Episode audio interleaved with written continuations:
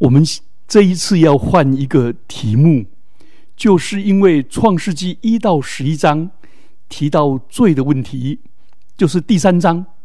那我们今天我要分先谈四次，第一讲是罪是什么，然后第二讲、第三讲要谈到基督为人的罪而死，第四讲提到我们信主以后。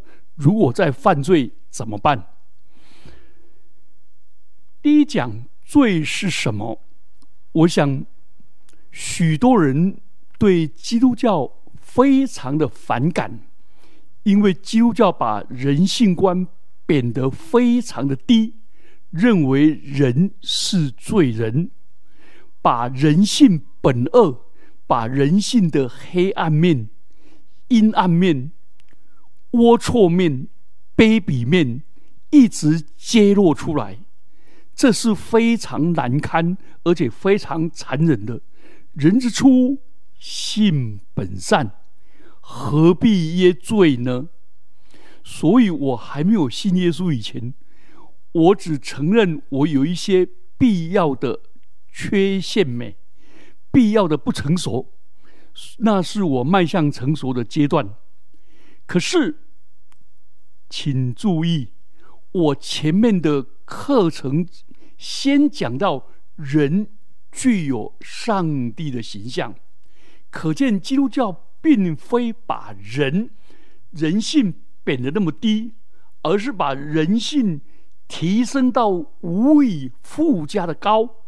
人具有创造主的形象，有尊贵的本质。有崇高的使命，有无限的价值跟伟大的潜能，所以基督教是把人看得这么高，人具有上帝的形象，然而人同时又是罪人。那这里提到人是罪人，难道是贬义人、讥笑人？践踏人吗？不是的，就好像医生对于一个人说：“我检查出你有病了。”请问医生是要羞辱这个病人吗？是要践踏这个病人吗？还是他的医者心是为了医治，是为了挽回？当老师指责学生有错的时候，是？贬义他吗？应该是不是？指责、责备跟辱骂是不一样。责备是就事论事，辱骂是就事论人。责备是出于爱，为了要挽回；辱骂是出于泄愤，是要把对方贴标签，然后呢，认为对方无可救药。所以，当上帝说，人是罪人的时候，他的心是何等的伤痛，因为他所造的这么尊贵的人，竟然犯了罪，竟然有了罪恶的本性。所以，圣经上所说的罪，一定有它特殊的用意。所以我们今天要从圣经来查考，到底罪是什么。圣经用一个很特别的名词来代表罪。罪就是没有射中目标，不种地。圣经很少用罪的行为来代替罪性或者罪的实质，所以我们要来了解什么叫做罪。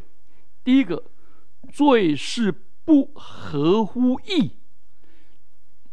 圣经上严格说，罪就是不重目标。不达到目标的生活，世上的法律只从行为来定罪，但是上帝的话语是从人的位格、人的人格上来看到他有一些超越他、超过的行为来看罪，所以当你达不到上帝所定的标准的时候叫做罪恶，所以是义的相反。那义呢？忠孝仁爱信义和平的义，义是合宜，行而宜之，谓之义。所以是一个很正面的关系，合宜的谈吐，合宜的态度，合宜的人生观，合宜的衣着。所以大家会感觉你很好，很舒服。如果你上半身穿厚厚的冬衣，下半身穿很薄的夏服，这就是不合宜。如果你是一个学者，却满口三字经，那觉得这个跟你身份不合宜。所以。有一些人在某些事上非常的精明、能干、妥做事非常的妥帖，但是在另一方面却是很不合宜、不相称，所以态度不合宜、说话不合宜，这不是艺人应有的表现。所以那个艺或者。宜，便宜的宜，义跟宜就是圣经上所说的合乎中道。合乎中道是一个很难的智慧。亚里士多德他认为理性的理想跟伟大高超的的理想的人，就是合乎中道。合乎中道是这个人不过分。也不急，过犹不及，就是不宜，就不合乎中道。所以这就是中庸的思想，不偏之谓中，不义之谓庸，此谓之中庸。在孔子的思想里，中庸之道是很重要的。人在骄傲跟自卑的中间，如果懂得。谦卑又蛮有尊荣，如果过分了就骄傲，就践踏别人，而且如果礼多就被诡诈，所以人很难做人。要做的合宜、合乎中道啊，这是圣经上所教导我们的。我们要看自己过于所当看的，要看得合乎中道。宜就是恰到好处。古董里面有一种釉，釉里红，那是最难烧的、最珍贵的，是把铜放在瓷器中，用火来烧，要烧到摄氏一千三百度的高温，而且要让适量的空气进来调节。空气如果调节的不适当，那个红出不来。然后调节到空气的那个还有温度都适当，刚刚好，少一点就太浅，多一点就太红，所以釉里红很难。我看做人也是如此。那罪的意思就是不合上帝的心意，达不到上帝所定的目目的，所定的目标。没有恰到好处，达到是这。如果从这一点来讲，我想一个真正成熟跟勇敢面对自己的人，都会承认自己是一个罪人。孔子就说：“若圣与人，则无其感。”我哪里敢说我是圣人？是人人，我根本做不到。所以罪的。原文 “hamatir” 原意是射不中目标，射不中标的，所以上帝看人，人不像人看人，人是看外貌，上帝是看内心。就会有一位以色列第一位王扫罗王，人长得威武，高人一个头。外貌非常雄壮，但是他为王的时候，上帝说他不合我的心意，我要选一个合我心意的王，就是选选了大卫王。所以人实在很为难。那有人就问了：那上帝为何不造一个成功的人？不需要经历什么考验的过程，也不会产生任何失败的可能性。这多好啊！上帝不是没有办法，乃是上帝自己定的一个原则。这个原则就是人塑造的时候是中性的，要经过考验。才进入那真正的美善，所以上帝的儿子，他的独生爱子耶稣基督来到世上为人的时候，也是经历了苦难的考验。换句话说，在自由中，以绝对的顺从来来来达到上帝的标准的过程。所以，耶稣基督在世上的时候。他是绝对的服从，所以就成为我们永远得救的根源。所以耶稣基督他活出义，而我们犯了罪，所以我们不义，而上帝就使那个义的代替我们不义的。上帝的义在就在耶稣的身上来归给我们。当我们悔改信耶稣的时候，我们就归回了耶稣基督的义，就归回了耶稣基督的义，就回到上帝的义里面。所以，所谓的因信称义，就是因为我们信耶稣是那个义者，耶稣为我们成全了义，他把义加给我们，而我们不敢称自己为义。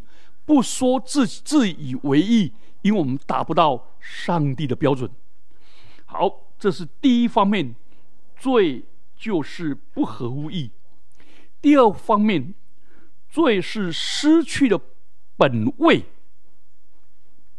就是人受造的时候原本的原本的位分叫做本位，罪就失去了我的本位。或者我不守我的本分，人上帝受造的时候，人是受造者，是要荣耀上帝，是要代表彰显上帝的荣美，是要代表上帝来管理这个世界。但是人离开的那个身份，离开他的本分跟位分的时候，那个叫做罪。上帝把人。放在万物之上，代表上帝来管理。持守这个，这个持守这个。如果人把万物当作神来拜，变成物质的奴隶；人又把自己当作神来拜，人就自我偶像化，然后把上帝的地位贬义，那这个就变成罪人。所以，亲爱的，《易经》上说一切都是易，就是变化。但基督徒相信，在变化的世界中，有一个绝对不变的盼望，那个是主所赐的耶稣基督，昨日、今日，直到永远不改变。所以，我们的信仰的盼望，可以使我们能够以不变应万变。上帝造人，所以人就成为人，做人。但是上帝造天使，就称天使为天使。日头有日头的荣光，月亮有月亮的荣光，星星有星星的荣光，各有其位分。守住本位叫做义，不守本位叫做罪跟堕落。堕落很特殊，有两种，一种是向上堕落，一种是向下堕落。哎，这好奇怪，怎么向上堕落呢？来，这是圣经的智慧。天使离开本位的时候，他不甘做天使，他要做上帝，所以天使的堕落是向上堕落。天使说：“我不甘心做天使，为什么我是天使？为什么我不是上帝？我要做上帝。”天使就离开本位，就向上堕落。那请问人会不会向上堕落？撒旦、魔鬼那个蛇试探夏娃的时候说：“你就必如上帝。”分别善恶，意思就是 “You shall be God”，你就必像上帝一样，取上帝而代之。分别善的，意思就是善恶由你定夺，你就像上帝，所有的道德标准都由你来定夺。哇，这就是人向上堕落，人想成为神，结果就堕落了。另外一种是向下堕落，向下堕落就是什么？人活着不像人，人活着只有动物性，以食物、以杜甫为他的神，以性性欲为他的神。那这种呢，就是性上瘾行为。那这一些就是向下堕落，所以堕落是罪，失去。本位是罪，所以在这一生里面，我们要活出上帝给我们的自己，成为上帝眼中的我。所以你有没有发现，好多的父母也是照他的形象要来塑造他的儿女，把无形中把父母对儿女本来是 procreation。代表上帝创造儿女，所以只是一个管家，结果却僭越了本分，去操控自己的儿女，让把儿女辖制的很痛苦。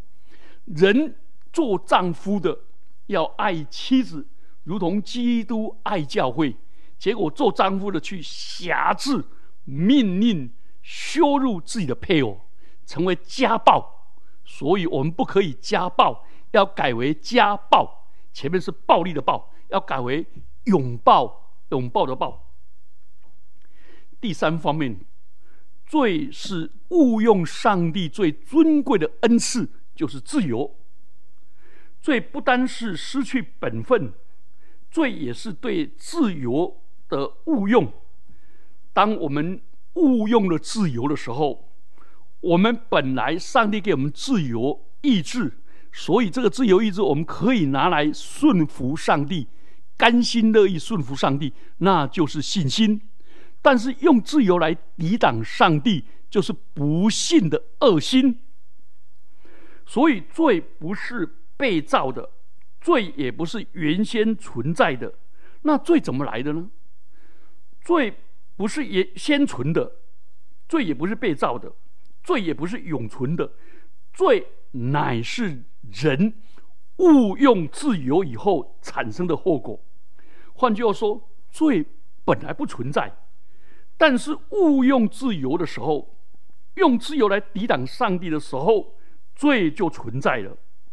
所以这是受造界人自己做出来的后果，不是创造主所产生的。是受造者人自己产生的。那圣圣经的意思是说什么？圣经上说，约翰福音八章十四节说，魔鬼说谎，说谎是出于自己，他就是说谎人的父。他的说谎不是出于上帝，不是出于别的别人，而是出于他自己。所以他误用上帝给他。最尊贵的礼物，自由，因为自由是一切道德的根基，就误用了。所以耶稣对犹太人说：“你们是出于你们的父撒旦。”那撒旦是说谎的，也就是说谎说谎人的父。他说谎是出于自己，是从他自己产生的，所以神不负责。我们就用打字机为例子来，打字机的每一个零件都是好的，每一个键装上去都是对的，装的位置都准确，所以实在美好的一个打字机。上帝创造万物的时候，他看着是好的，好的，好的。他造了人以后说好极了，甚好，没有错。可是这么好的打字机摆在你面前，为什么会打得乱七八糟呢？不是打字机的问题，是乱按打字机。所以这个错不是原有的，不是设计这个打字机来犯错的，不是，是这个错是被造的吗？也不是，这个错是打字机的人要负责吗？自然也不是，是打字的人太自由，所以自由需要受约束。如果不肯自由，不肯受真理的约束，就变成放纵。就变成罪的后果。当罪产生出来的时候，那个犯罪人要自己负责任，不要怪到上帝，因为自由是你自己决定的。这一方面，好，我们讲了这三个以后，我们第四个要很严肃来谈：罪是对上帝永恒旨意的抗拒。罪不单单是迷失。方向的生活，或者是消极的对善的亏欠，罪其实是产生一种行动的主动性，对上帝永恒旨意的抗拒。所以是圣经上给我们看到这一点，罪的存在有一个很大的破坏性。这个破坏性不是涉及到犯罪者暂时的位格。还是涉及到他自己永恒位格的摧的摧，还涉及到摧灭自己永恒的位格，这是很可怕的。所以，当人犯罪的时候，在肉身里面犯罪，如果没有处理赎罪的问题，没有认罪，没有悔改，没有接受耶稣的救恩，他就把他的罪带到永恒里。那就没有机会再悔改了，所以罪就会破坏了这一切。圣经上说，罪的工价就是死，就是罪会产生一个绝对性的结果，因为你把绝对性的自由会产生绝对的果子，就是把自己的永恒性交在罪中，受折磨而自我毁灭。这叫做罪的工价，罪的代价就是死。罗马书六章二十三节。所以罪的工价如果是死，那就涉及到犯罪者自己永恒的命运，而不是单一的行动而已。所以，如果我认为犯罪是我的自由，我正在犯罪，不是那么简单。你有没有看到，你这个人的人格正在犯罪的时候？你是要对上帝交付你的责任，所以，当你在享用自由、摧毁自己的存在的时候，罪是对上帝永恒的反叛。受亏损的不是上帝，受亏损的是犯罪的那个人的背后，他的人格是自我摧残、自我毁灭，这就是罪恶。所以，耶稣讲了一句很重的话。说：“我实实在在的告诉你，所有犯罪的，就是罪的奴仆。”约翰福音八章三十四节。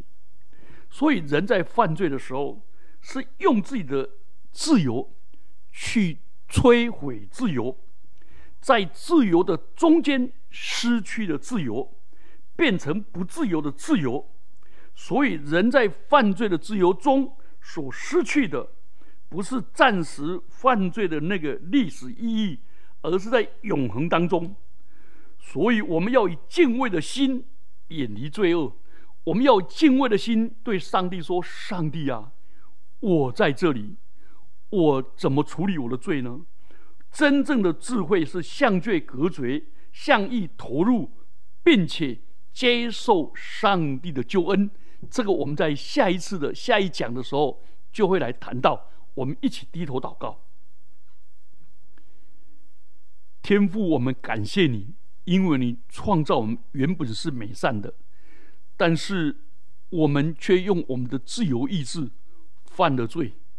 主啊，帮助我们，也大胆的用我们的自由意志接受耶稣的救恩，让我们能够得着真正的自由，让我们能够从罪恶中解套。奉基督耶稣的名祈祷，阿门。